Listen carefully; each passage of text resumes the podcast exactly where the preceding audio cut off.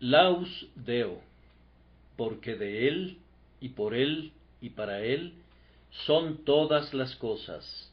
A Él sea la gloria por los siglos. Amén. Romanos 11:36 Mi texto está compuesto casi enteramente de monosílabos, pero contiene las más excelsas sublimidades. Hay concentrado aquí un peso tan enorme de significado que la elocuencia de un arcángel fracasaría si quisiera transmitir a cualquier mente finita su enseñanza en toda su gloria, aun si sus oyentes fueran los serafines. Yo voy a afirmar que no hay ningún hombre viviente que pudiera predicar sobre mi texto un sermón que fuera digno de él.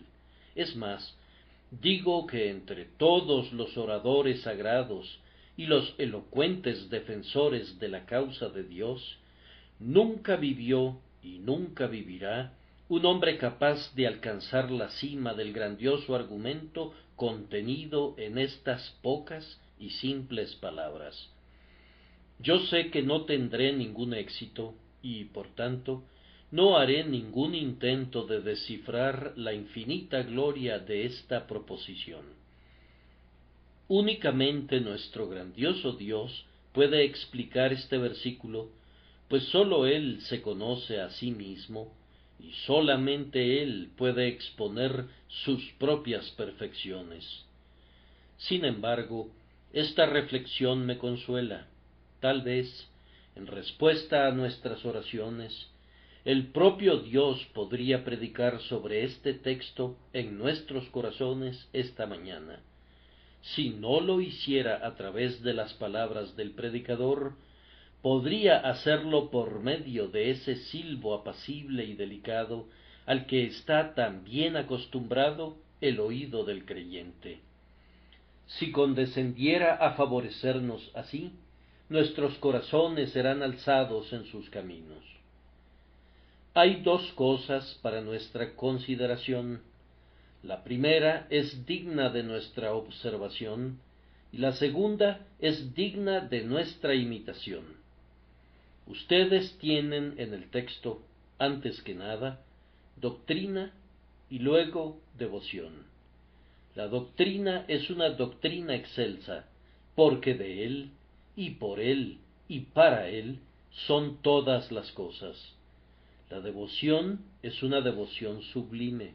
A Él sea la gloria por los siglos. Amén. Consideremos la doctrina.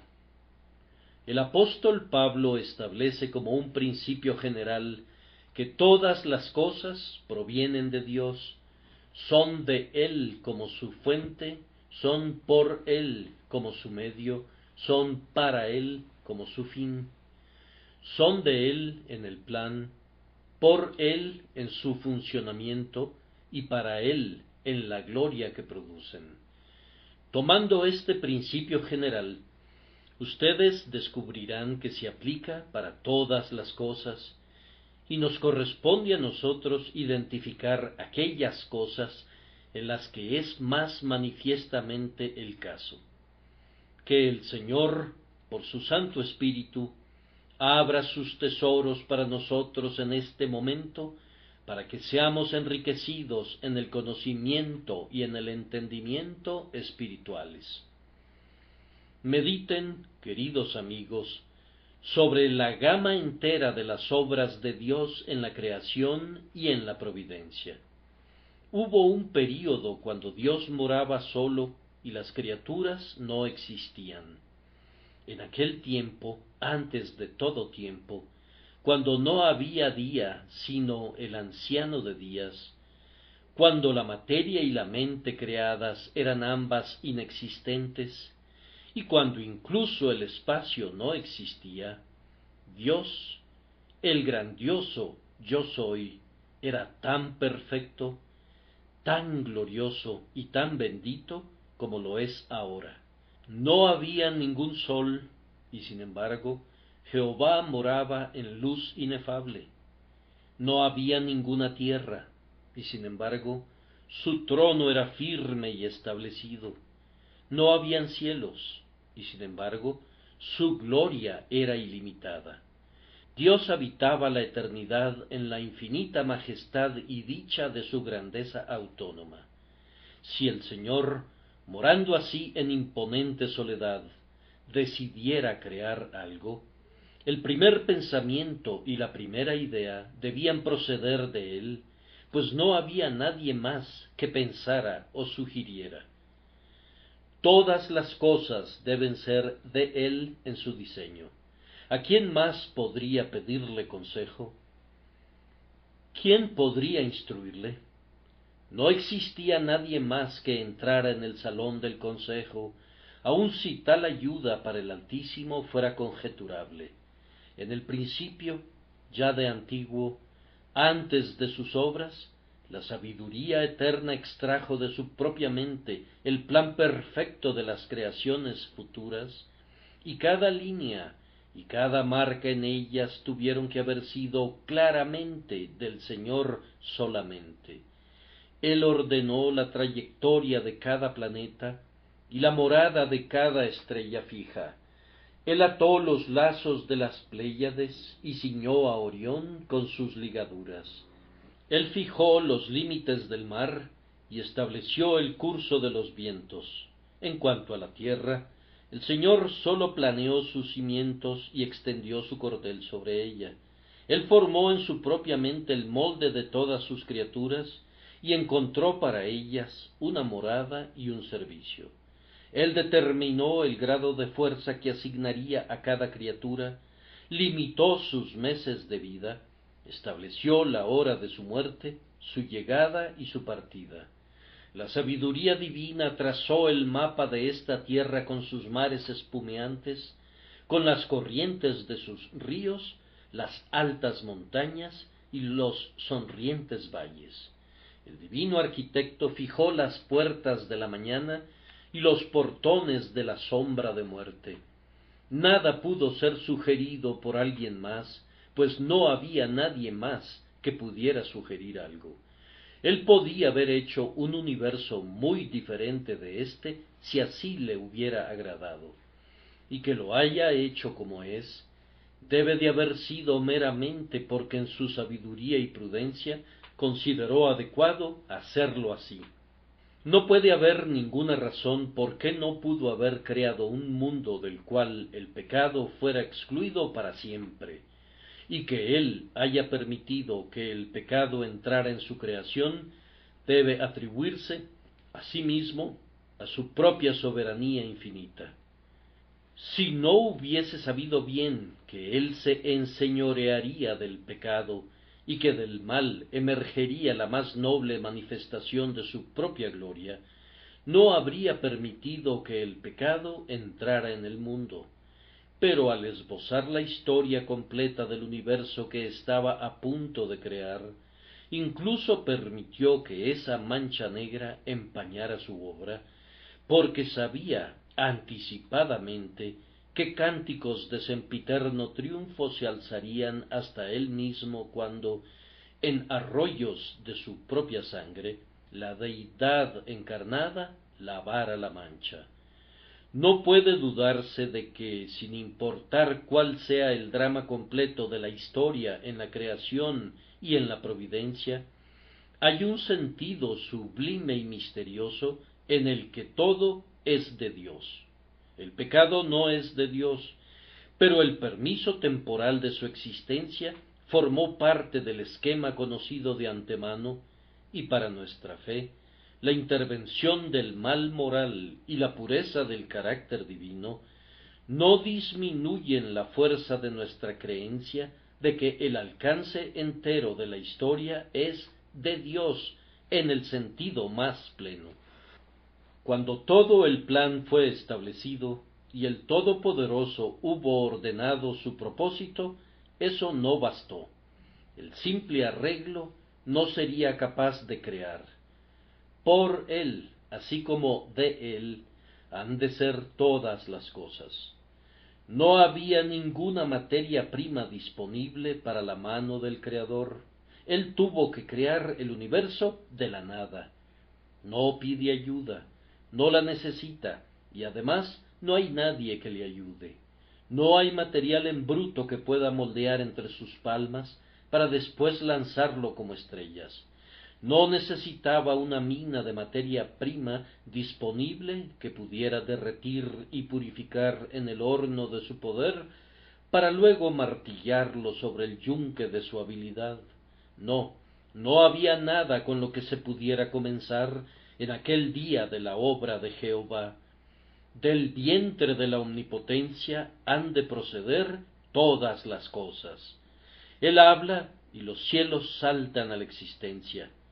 Habla otra vez y son engendrados mundos con todas las diversas formas de vida, rebosantes de divina sabiduría y de incomparable habilidad.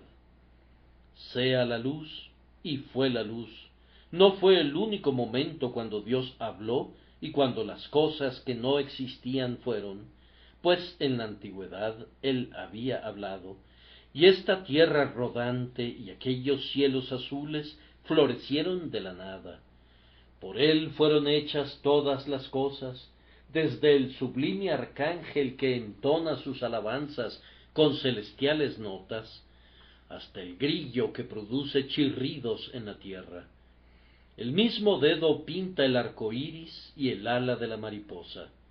Aquel que tiñe las ropas de la tarde con todos los colores del cielo, ha cubierto de oro a la flor botón de oro y ha encendido la lámpara de la luciérnaga desde aquella majestuosa montaña que traspasa las nubes hasta aquel diminuto grano de polvo en la era de verano, todas las cosas por él son.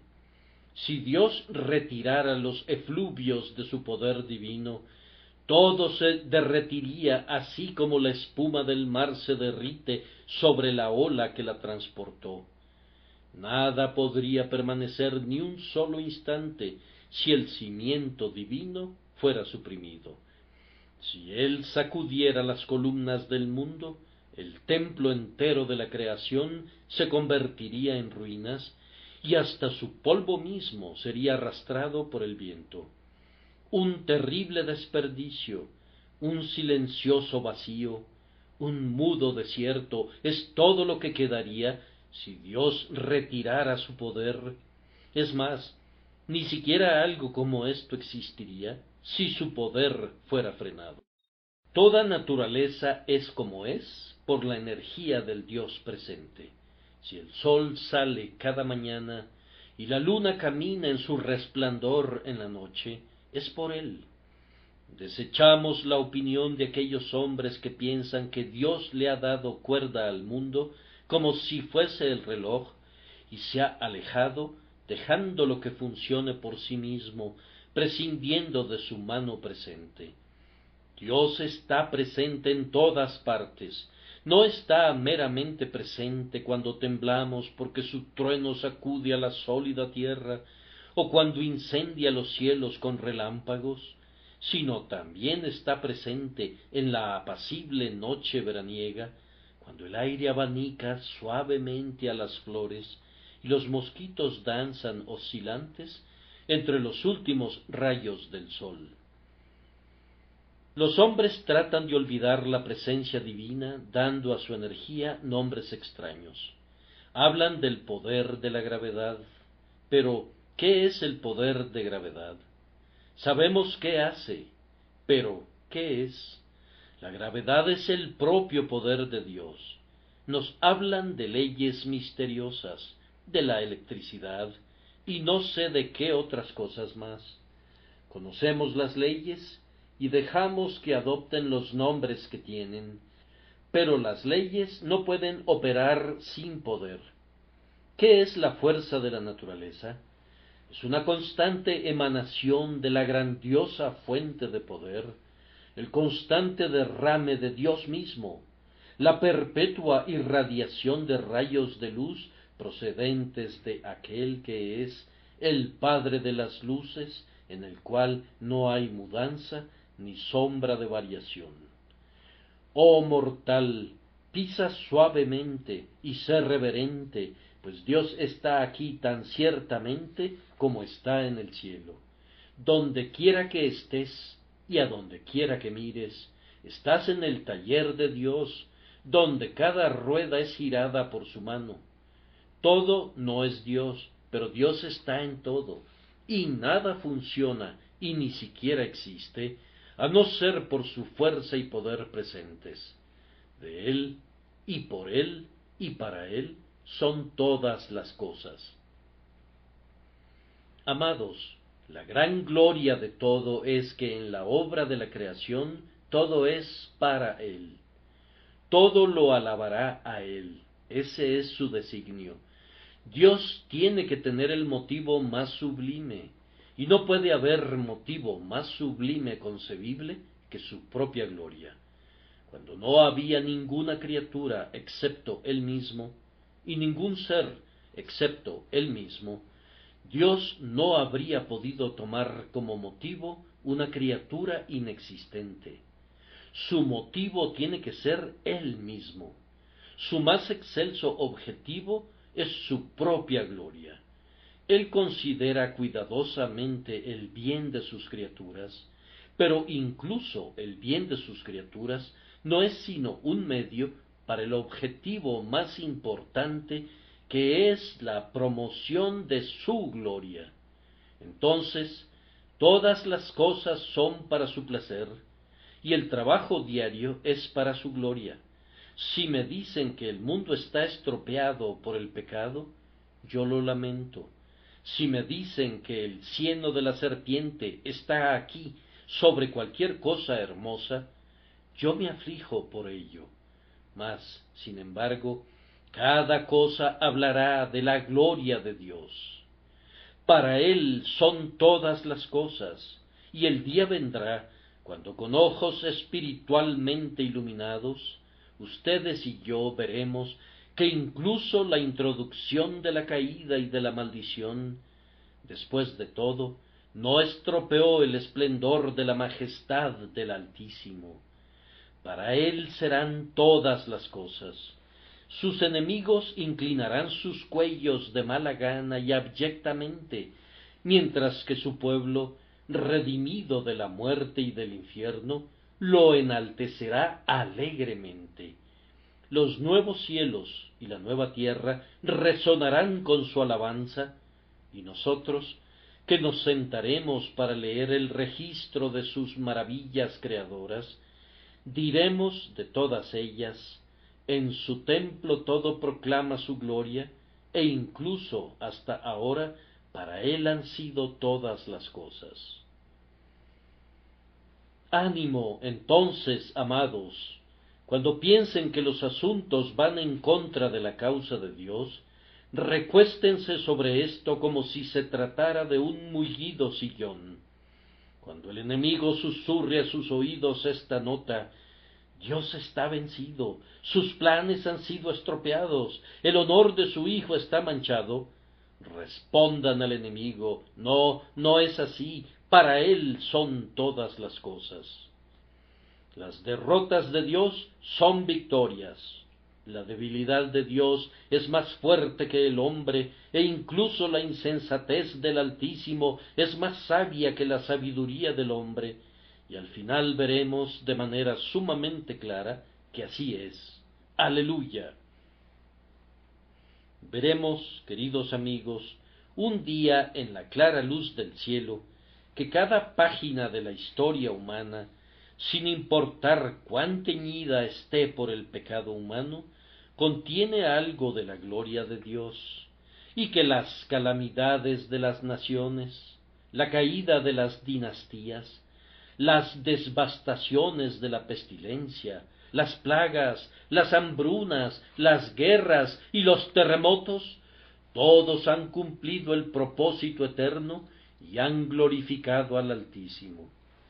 Desde la primera oración humana hasta el último suspiro del mortal, desde la primera nota de alabanza finita hasta el eterno aleluya, todas las cosas obran conjuntamente para la gloria de Dios y sirven a sus propósitos. Todas las cosas son de Él, y por Él y para Él. Este grandioso principio es más manifiesto en la espléndida obra de la divina gracia. Aquí todo es de Dios y por Dios y para Dios. El magno plan de salvación no fue bosquejado por dedos humanos, no es una confección de los sacerdotes, ni una elaboración de los teólogos. La gracia movió primero el corazón de Dios y se unió a la soberanía divina para ordenar un plan de salvación. Este plan fue el vástago de una sabiduría nada menos que divina. Nadie sino Dios pudo haber imaginado una forma de salvación tal como la que presenta el Evangelio, una forma tan justa para Dios como tan segura para el hombre.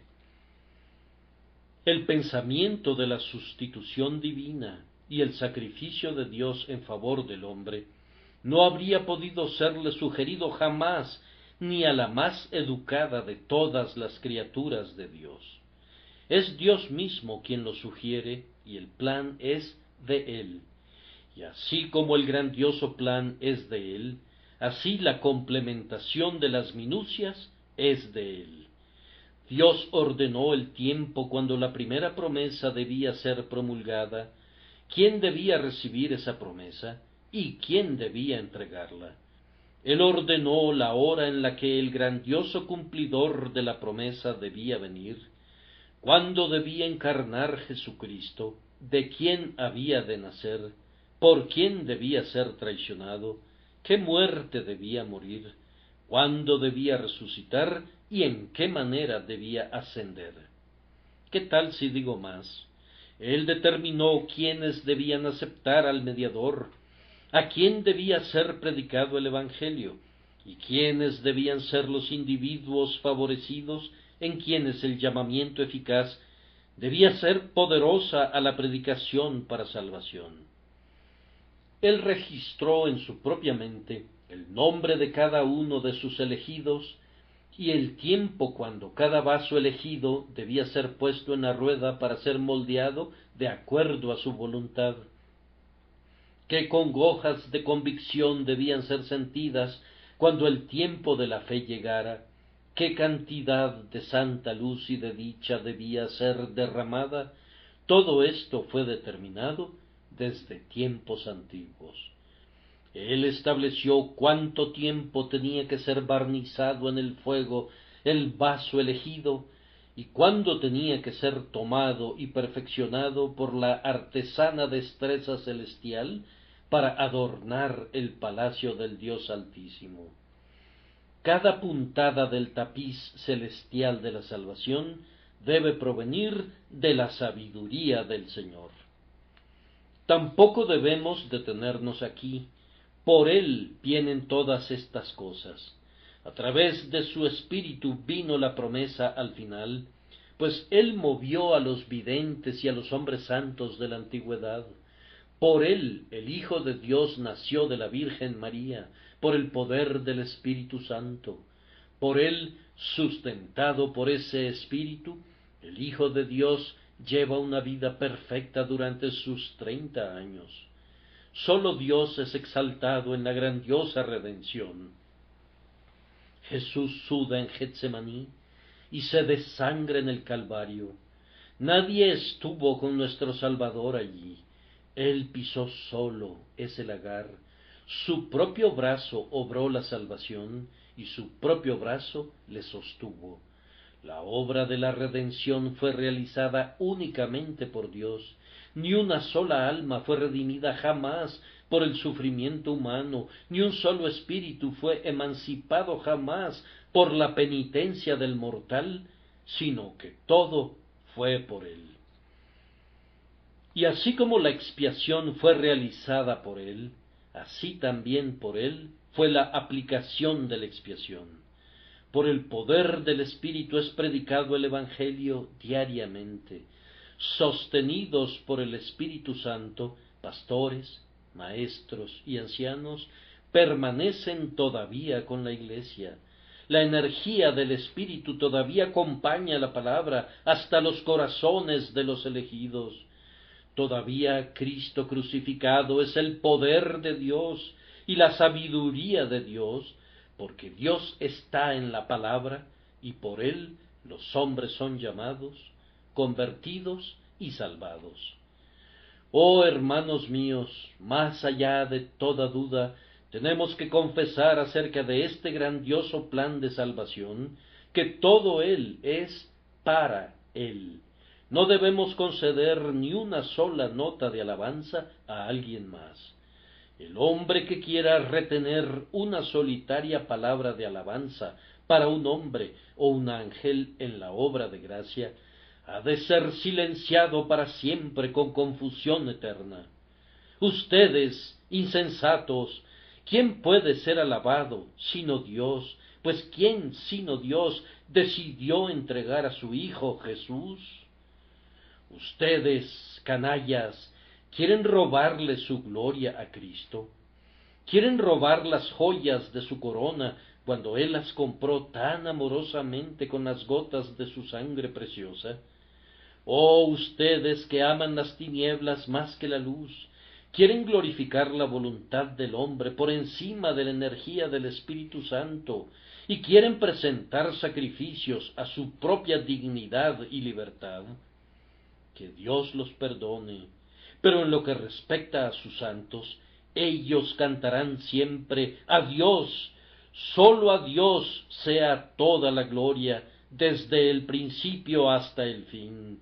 Él, que es el alfa y el omega, ha de recibir toda la alabanza, su nombre ha de ser ensalzado por los siglos de los siglos cuando el grandioso plan de salvación sea desarrollado enteramente, y ustedes y yo estemos sobre las cimas de la gloria, qué asombrosa escena se abrirá ante nosotros. Veremos entonces más claramente que ahora cómo todas las cosas brotaron del manantial del amor de Dios, cómo fluyeron a través del canal de la mediación del Salvador, y cómo todas ellas obraron conjuntamente para la gloria del propio Dios de quien procedieron. El grandioso plan de gracia, entonces, confirma este principio. La palabra es válida, queridos amigos, en el caso de todo individuo creyente. Este ha de ser un asunto de investigación personal. ¿Por qué soy salvo? ¿Se debe a alguna bondad en mí o a cualquier superioridad en mi constitución? ¿De quién proviene mi salvación? Mi espíritu no puede titubear ni un solo instante. ¿Cómo podría provenir un nuevo corazón de uno viejo? ¿Quién podría producir algo limpio de algo inmundo? Nadie. ¿Cómo podría proceder el espíritu de la carne? Lo que es nacido de la carne, carne es, si es espíritu, tiene que nacer del espíritu. Alma mía, tienes que estar convencida de esto, que si hay en ti alguna fe, esperanza o vida espiritual, tienen que provenir de Dios. ¿Puede diferir de esta declaración algún cristiano aquí presente que posea piedad vital? Estoy persuadido de que no puede, y si alguien se arrogara algún honor para su propia constitución natural, yo debo, con toda caridad, dudar de si sabe algo en absoluto acerca de este asunto. Pero, alma mía, como tu salvación tiene que provenir de Dios, como Él tuvo que haber pensado en ella y haberla planeado para ti, y luego tuvo que habértela otorgado, ¿no vino también a ti por Dios, vino por medio de la fe, pero ¿dónde tuvo su nacimiento esa fe? ¿Acaso no fue por la obra del Espíritu Santo? ¿Y en qué creíste? ¿Creíste en tu propia fuerza o en tu propia buena resolución? No, sino en Jesús, tu Señor. ¿No fue el primer rayo de luz que recibiste alguna vez de este modo? ¿No miraste enteramente lejos del yo a tu Salvador, y la luz que posees ahora no llega siempre a ti de la misma manera, habiendo terminado de una vez por todas con la criatura, con la carne, con el mérito humano, y habiéndote apoyado con confianza infantil en la obra terminada y en la justicia del Señor Jesucristo, no es, querido oyente, no es tu salvación, si eres salvo en realidad, enteramente por tu Dios, así como de tu Dios. ¿Quién es el que te capacita para orar cada día? ¿Quién te guarda de la tentación? ¿Por qué gracia eres guiado a seguir adelante en el deber espiritual? ¿Quién te sostiene cuando tu pie tropieza? ¿No estás consciente de que hay un poder diferente del tuyo propio? Por mi parte, hermanos, yo no soy llevado al cielo en contra de mi voluntad, lo sé, pero mi naturaleza es aún tan desesperada y tan propensa al mal, que me siento transportado hacia adelante en contra de la corriente de mi naturaleza. Pareciera como si todo lo que pudiéramos hacer fuera dar coces y rebelarnos contra la gracia soberana, en tanto que la gracia soberana dice Yo te salvaré, serás mía independientemente de lo que hagas, yo venceré tu rugiente corrupción, yo te despertaré de tu letargo y te llevaré al cielo en un carro de fuego de aflicciones, si no pudiera ser por otro medio. Yo te azotaré para llevarte al paraíso antes que permitir que te pierdas. ¿No es esta tu experiencia? ¿No te has dado cuenta de que si la fuerte mano de Dios fuera retirada de tu alma una vez, en lugar de ir hacia adelante, hacia el cielo, regresarías a la perdición? Es por Dios que eres salvo. ¿Y qué dices, creyente, en cuanto al último punto? No es para Él. ¿Quieres quitar una sola joya de su corona? Oh, no hay ninguno entre ustedes que desearía ensalzarse a sí mismo. No hay un himno que cantemos más dulcemente en esta casa de oración que el himno de gracia y no hay himno que pareciera más acorde con nuestra experiencia que éste. La gracia corona toda la obra, a lo largo de días sempiternos, pone en el cielo la piedra cimera, y bien merece la alabanza. Quien así lo quiera, que ensalce la dignidad de la criatura, quien pueda, que se jacte del poder del libre albedrío. Nosotros no podríamos hacerlo nosotros hemos descubierto que nuestra naturaleza es muy depravada y que nuestra voluntad está bajo servidumbre.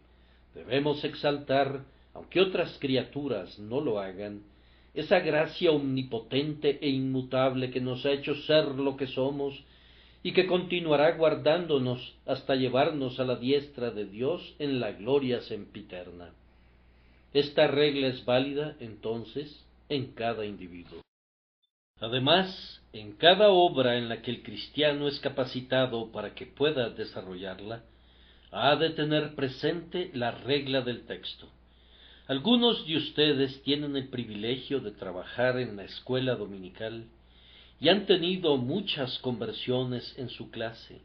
Otros entre ustedes están distribuyendo opúsculos, yendo de casa en casa y procurando llevar a las almas a Cristo, no sin éxito, algunos de nosotros también tenemos el privilegio de ser enviados a predicar el Evangelio en todo lugar, y tenemos gavillas de nuestra cosecha que ya no caben en nuestros graneros. En el caso de algunos de nosotros, pareciera que hemos recibido la bendición prometida en su máximo alcance. El Señor ha hecho que nuestros hijos sean espiritualmente como la arena del mar, y la prole espiritual de nuestras entrañas como la grava. En todo esto nos incumbe recordar que de Él y por Él y para Él son todas las cosas. De Él. ¿Quién hace que seas diferente? ¿Qué tienes que no hayas recibido? El corazón ardiente, el ojo lloroso, el alma que ora, todas esas capacidades para la utilidad vienen de Él. la boca elocuente, la lengua argumentadora, esas cualidades tienen que haber sido otorgadas y educadas por él. De él vienen todos los diversos dones del Espíritu por medio de los cuales la Iglesia es edificada. De él, digo, proceden todos. ¿Qué es Pablo? ¿Quién es Apolos o Cefas? ¿Quiénes son todos estos, sino los mensajeros de Dios en quienes obra el Espíritu distribuyendo a cada hombre conforme a su voluntad? Cuando el predicador ha adquirido su utilidad, sabe que todo su éxito viene por Dios. Si un hombre se supusiera capaz de provocar un avivamiento, o de animar a un santo, o de conducir a un pecador al arrepentimiento, sería un necio. Podríamos de igual manera intentar mover las estrellas, o sacudir al mundo, o sujetar un rayo en la palma de nuestra mano, que pensar salvar un alma, o incluso despertar a los santos para que salgan de su letargo. La obra espiritual tiene que ser obrada por el Espíritu. De Dios nos viene toda cosa buena.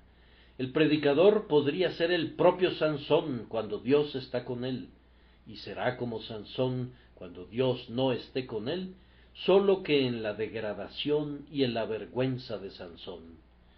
Amados, nunca existió un hombre que fuera traído a Dios excepto por Dios mismo, y nunca existirá tal hombre. Nuestra nación nunca será avivada para alcanzar el calor celestial de la piedad, excepto por la renovada presencia del Espíritu Santo. Quiera Dios que tuviéramos más del sentido perdurable de la obra del Espíritu entre nosotros, para que lo miráramos más a Él y nos apoyáramos menos en la maquinaria y en los hombres, y más sobre ese agente divino e invisible que obra todas las cosas en los corazones de los hombres. Amados, es por Dios que nos viene toda cosa buena, y estoy seguro de que es para Él. No podemos apropiarnos del honor de un solo convertido. Miramos en verdad con agradecimiento a esta iglesia en crecimiento, pero sólo podemos darle la gloria a Él. Si le dan la gloria a la criatura, ese es el fin. Si se honran como iglesia, pronto los deshonrará Dios. Debemos poner toda gavilla sobre su altar, y debemos traer toda oveja del redil a los pies del buen pastor, convencidos de que es suya. Cuando salimos a pescar almas, tenemos que pensar que nosotros sólo llenamos la red porque Él nos enseñó cómo arrojarla al costado derecho de la iglesia, y cuando los pescamos son suyos, no nuestros. Oh, qué pobres cosas somos nosotros. Y sin embargo, pensamos que hacemos mucho. Es como si la pluma dijera, yo escribí el paraíso perdido de Milton. Ah, pobre pluma, tú no habrías podido ponerle el punto a una I o la tilde a una T si la mano de Milton no te hubiera movido. El predicador no podría hacer nada si Dios no le ayudara. El hacha podría gritar he derribado forestas, he hecho que el cedro incline su cabeza y he tumbado en el polvo al roble fornido. No, tú no lo hiciste, pues si no hubiese sido por el brazo que te blandió, incluso una zarza habría sido demasiado para que pudieras cortarla. ¿Acaso dirá la espada, yo gané la victoria, yo derramé la sangre de los valientes, yo derribé el escudo? No, fue el guerrero quien con su valor y su poder te volvió útil en la batalla, pero aparte de esto, tú eres menos que nada. En todo lo que Dios hace por medio de nosotros, tenemos que continuar rindiéndole la alabanza para que Él mantenga su presencia en nuestros esfuerzos. De otra manera, nos retirará su sonrisa y seremos dejados como hombres débiles.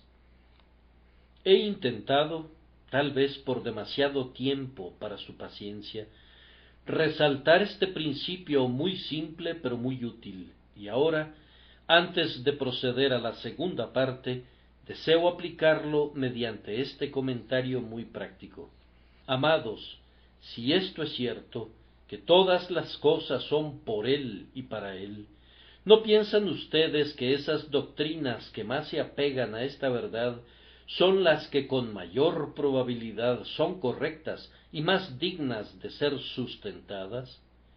Ahora, hay ciertas doctrinas comúnmente llamadas calvinistas, pero que nunca debieron ser llamadas por ese nombre, pues son simplemente doctrinas cristianas, que pienso que se recomiendan a sí mismas ante las mentes de las personas sensatas, principalmente por esta razón, porque atribuyen todo a Dios. Aquí está la doctrina de la elección. Por ejemplo, ¿por qué es salvado un hombre? ¿Es el resultado de su propia voluntad o de la voluntad de Dios? ¿Eligió él a Dios o Dios lo eligió a él? La respuesta el hombre eligió a Dios es manifiestamente falsa porque glorifica al hombre. La respuesta de Dios es no me elegisteis vosotros a mí, sino que yo os elegí a vosotros.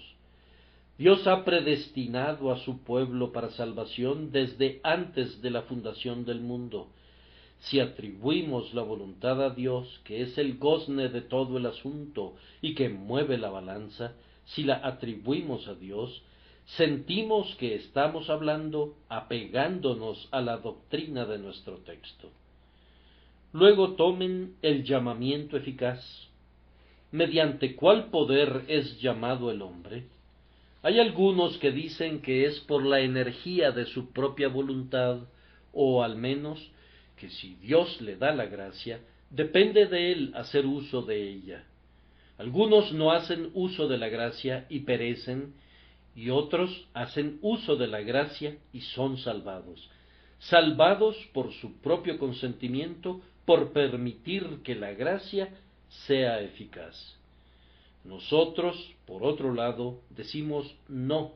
Un hombre no es salvado en contra de su voluntad, sino que es inducido a querer por la operación del Espíritu Santo. Una gracia poderosa que él no desea resistir entra en el hombre, lo desarma, hace de él una nueva criatura y es salvado. Nosotros creemos que el llamamiento que salva al alma es un llamamiento que no le debe nada en absoluto al hombre, sino que viene de Dios y la criatura es pasiva entonces mientras que Dios, como el alfarero, moldea al hombre como una masa de arcilla. Nosotros creemos claramente que el llamamiento tiene que ser hecho por Dios, pues coincide con el principio de Él y por Él y para Él son todas las cosas. Luego, a continuación, tenemos el asunto de la redención particular. Algunos insisten en el hecho de que los hombres son redimidos no porque Cristo murió, sino porque ellos están dispuestos a otorgar eficacia a la sangre de Cristo. Él murió por todo el mundo de acuerdo a su teoría. ¿Por qué entonces no son salvados todos los hombres? ¿Es porque no todos los hombres quieren creer? Eso es decir que creer es necesario para hacer que la sangre de Cristo sea eficaz para la redención. Ahora, nosotros sostenemos que eso es una gran mentira. Nosotros creemos exactamente lo contrario, es decir, que la sangre de Cristo tiene en sí misma el poder para redimir y que redime en efecto y que la fe no le da eficacia a la sangre, sino que es únicamente la prueba de que la sangre ha redimido a ese hombre. Por esto sostenemos que Cristo no redimió a todo hombre, sino que solamente redimió a aquellos hombres que alcanzarán al final la vida eterna. Nosotros no creemos que Él redimió a los condenados, no creemos que derramó su sangre vital por las almas que ya están en el infierno. No podemos imaginar nunca que Cristo sufrió en el lugar y en la porción de todos los hombres, y que luego, posteriormente, estos mismos hombres tienen que sufrir por sí mismos, que de hecho Cristo paga sus deudas y luego Dios hace que paguen sus deudas de nuevo. Nosotros pensamos que la doctrina que declara que los hombres, por su voluntad, dan eficacia a la sangre de Cristo, es menospreciativa del Señor Jesús, y nosotros preferimos asirnos de esto, que Él entregó su vida por sus ovejas, y que la ofrenda de su vida por las ovejas involucró y aseguró la salvación de cada una de ellas. Nosotros creemos esto porque sostenemos que de Él, por Él y para Él son todas las cosas. Además, tomen la total depravación de la raza y su corrupción original, una doctrina verdadera, aunque muy aborrecida por quienes elevan a la pobre naturaleza humana. Nosotros sostenemos que el hombre tiene que estar enteramente perdido y arruinado, porque si hubiera algo bueno en él, entonces no puede decirse que de Dios y por Dios y para Dios son todas las cosas, pues al menos algunas cosas tendrían que ser del hombre. Si hay algunas reliquias de virtud y algunos remanentes de poder en la raza del hombre, entonces algunas cosas son del hombre y para el hombre serán algunas cosas. Pero si todas las cosas son de Dios, entonces en el hombre no debe haber nada el hombre debe ser colocado abajo como arruinado, irremediablemente arruinado, magullado y mutilado por la caída. Su salvación tiene que ser descrita como siendo desde el principio hasta el fin, en cada jota y en cada tilde, por causa de esa gracia poderosa de Dios que lo eligió al principio, posteriormente lo redimió y finalmente lo llamó, lo preservó constantemente y lo presentará perfecto delante del trono del Padre.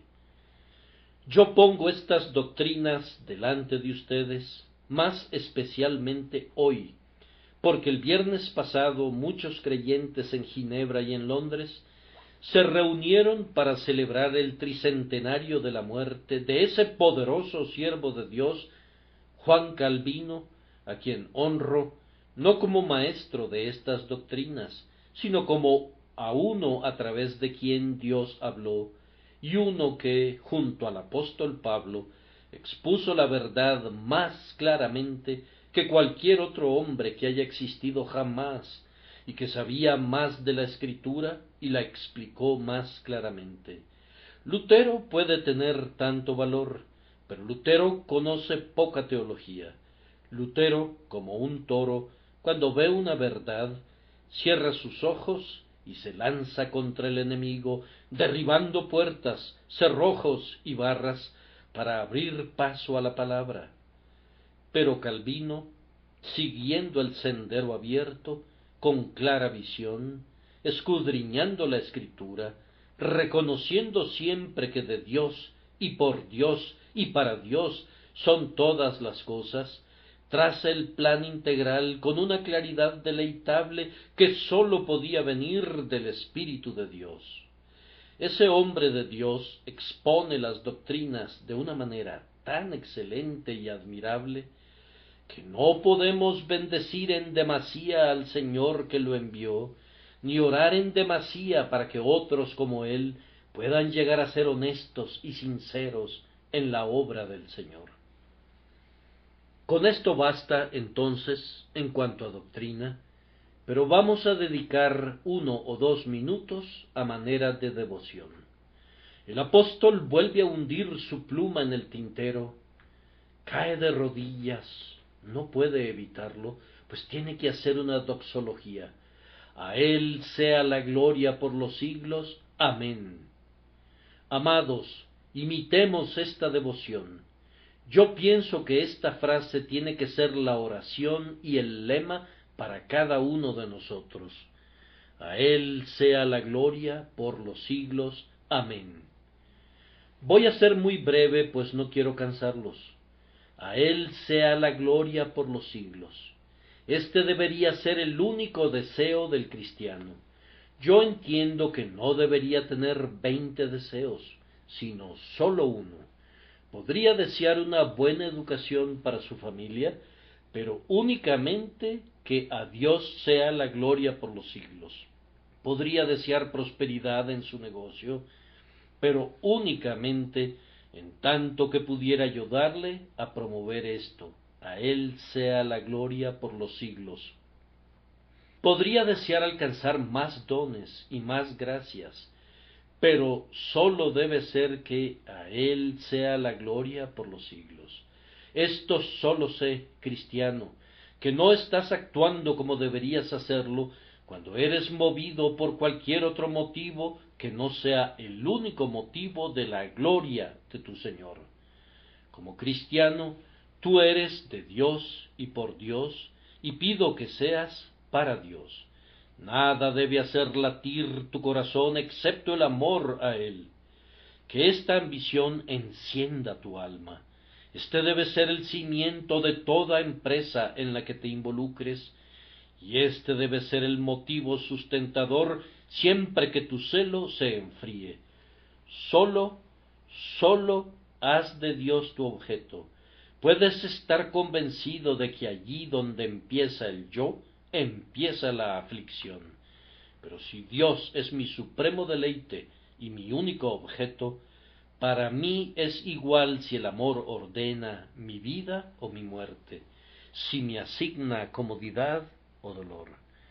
Cuando mi ojo mira exclusivamente a la gloria de Dios, no escojo para mí si soy despedazado por fieras salvajes o vivo en la comodidad, si estoy lleno de desánimo o lleno de esperanza, si Dios es glorificado en mi cuerpo mortal, mi alma reposará contenta. Además, nuestro constante deseo tiene que ser a Él sea gloria. Cuando me despierte en la mañana, oh, mi alma ha de saludar a su Dios con gratitud. Despierta y levántate, corazón mío, y comparte con los ángeles, quienes toda la noche cantan incansables, excelsas preces al Rey eterno. En mi trabajo detrás del mostrador o en el negocio, he de estar atento para ver cómo puedo glorificarle. Si estoy caminando en medio de los campos, mi deseo ha de ser que los árboles aplaudan alabándole, que el sol en su marcha haga resplandecer la gloria del Señor y las estrellas en la noche reflejen su alabanza. Les corresponde a ustedes, hermanos, poner una lengua en la boca de este mundo mudo y hacer que las silentes lindezas de la creación ensalcen a su Dios. No callen nunca cuando haya oportunidades y nunca estarán callados por falta de oportunidades. En la noche quédense dormidos alabando todavía a su Dios. Al cerrar sus ojos, su último pensamiento ha de ser cuán dulce es descansar en el pecho del Salvador. En medio de las aflicciones, alábenle. Desde los hornos dejen que suba su canción. En tu lecho de enfermo, lóalo. Moribundo, él ha de recibir tus más dulces notas que todos sus gritos de victoria en el combate con el último gran enemigo sean todos para él. Y luego, cuando hayan suprimido la servidumbre de la mortalidad y entrado en la libertad de los espíritus inmortales, entonces, en un cántico más noble y más dulce, cantarán su alabanza. Este ha de ser entonces su pensamiento constante, a Él sea la gloria por los siglos. Este ha de ser su enfático pensamiento. No hablen de la gloria de Dios con palabras frías, ni piensen en ella con un corazón gélido, sino sientan esto, he de alabarle. Si no puedo alabarle donde estoy, voy a romper estos estrechos lazos para llegar donde pueda hacerlo. Algunas veces anhelan ser incorpóreos para que pudieran alabarle como lo hacen los espíritus inmortales. Yo tengo que alabarle. Comprado con su sangre preciosa, llamado por su espíritu, no puedo acallar mi lengua. Alma mía, ¿puedes estar muda y callada?